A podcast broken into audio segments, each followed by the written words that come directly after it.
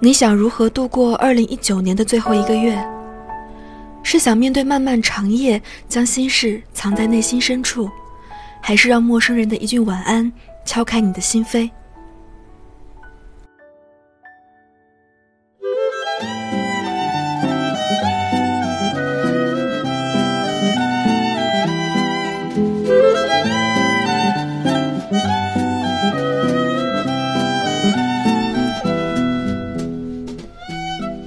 喜马拉雅的朋友们，你们好，欢迎收听本期的播客观点，我是主播小灵儿。你会想和谁说晚安？晚安代表着什么？当你收到晚安，你可能会是怎么样的一种心情？也许当你了解到，甚至参加了由中国日报和新事项联合发起的晚安短信计划，你会有很多的感触。当我看到这条热搜的时候，想参与已经晚了，一百万人的名额啊，就这么没有了。于是我报名了二零一九年最后一天的跨年短信，所以我也在期待那天的到来。这条热搜似乎是被一条一条的搜成热搜的，而当我去查看这样一个晚安计划的时候，我发现我晚的不是一点半点。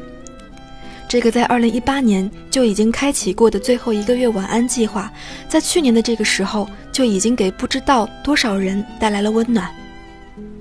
晚安这个词说出来总是会给人带来一种心境的感觉，它也许是你很久没有说出口的一句发自内心的关切、问候、祝福，或者也许是你无法表达却只能用晚安这两个字传递的浓厚情感。家人之间的晚安，也许是那吼孩子睡觉去的习惯；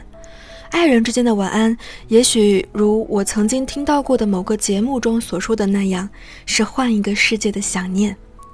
而陌生人之间的晚安，也许是跨过时间、空间、性别的祝福。最初，这种陌生人之间的交流，也许为的是一种彼此不知道可以交心的纯粹。这让我想到了几年前，当你还年幼的时候，也许曾经在 QQ 随便找了一个陌生人，向他倾倒了你活到那岁数之前的所有苦水，或者是在邮箱里丢出一个漂流瓶，许下一些可能完成很困难，但是充满着期待的愿望。陌生人给你的也许是另外一种安全感，他不知道你的一切，不知道你所在的处境。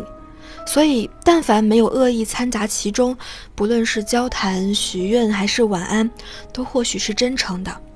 至少在他还陌生的时候，你会这么想。这条热搜之所以被搜上热搜，是因为大家都想找对方是谁。有高兴的认到对方是谁的，有找了通宵没找到的。还有的发现了，也许是今天的秘密，比如好些人好几天收到的其实是同一条短信，等等等等。我记得在年少时曾经看到过一个小说中有一句话是：“你相信神秘吗？”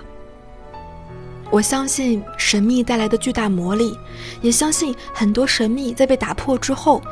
其中带来的魔法也许就随之消失了。试想。认到了对方是谁的，会不会在开始之后的对话当中谨慎起来、小心起来，怕说错了什么，打断了好不容易找到的友谊？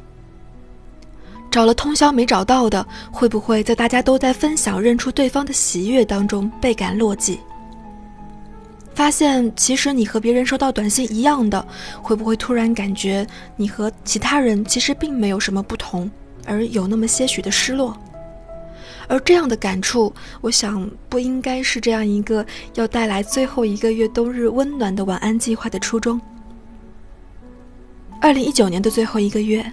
当收到晚安的时候，不管它来自哪里，不妨作为一份温暖收下，或者同样也用心向陌生人送去一份纯粹的晚安祝福，让暖心的魔法持续维系。也许，它甚至。能持续温暖你的整个二零二零年也说不定。感谢收听本期节目，喜欢我的分享，欢迎搜索订阅小灵儿的小站，查看更多内容。